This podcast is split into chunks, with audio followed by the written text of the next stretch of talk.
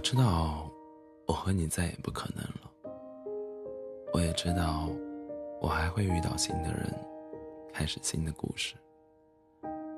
对于过去，我也不再提起。你会被我埋在心里最深的位置，再也不想挖出来了。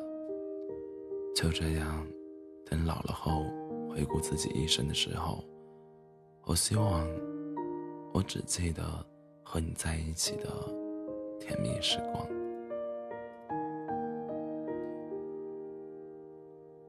归根结底是我想多了。或许我还是会多想，因为我是有血有肉的人，我还是会期待，只不过是期待落空的时候，我不再大哭了，只是淡淡的说一句。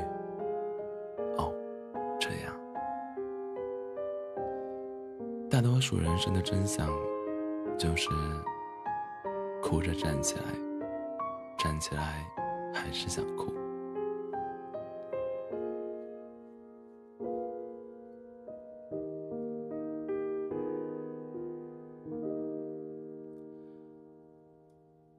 这世界上最深的伤害，不是背叛，也不是不喜欢，而是。极致深爱之后的逐渐冷漠，好像人一长大就会把很多东西弄丢，比如那些简单却能让自己充实、开心一天的东西，比如让自己肆意哭和笑的能力，还有那些曾经一起结伴同行的人。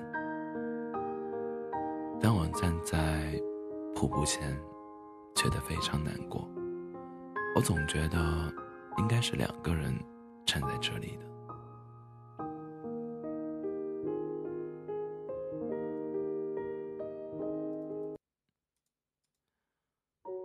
我终于学会了勇敢，在没你陪伴的人山人海，在告别以后的很多很多年，收藏里还留着你发的语音。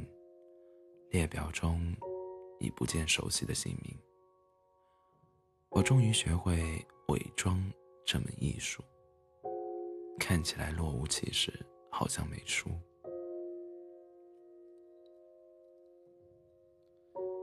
事到如今的每一次的等待，也不是真的想等你，是想等到我终于肯放过自己。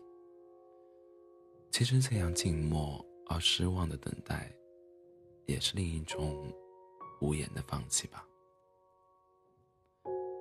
你不会知道那些温柔又决绝的句子，是我流过多少眼泪才写出来的。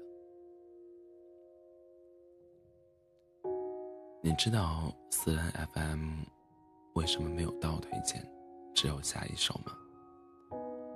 因为错过了，就错过了，再也回不来了。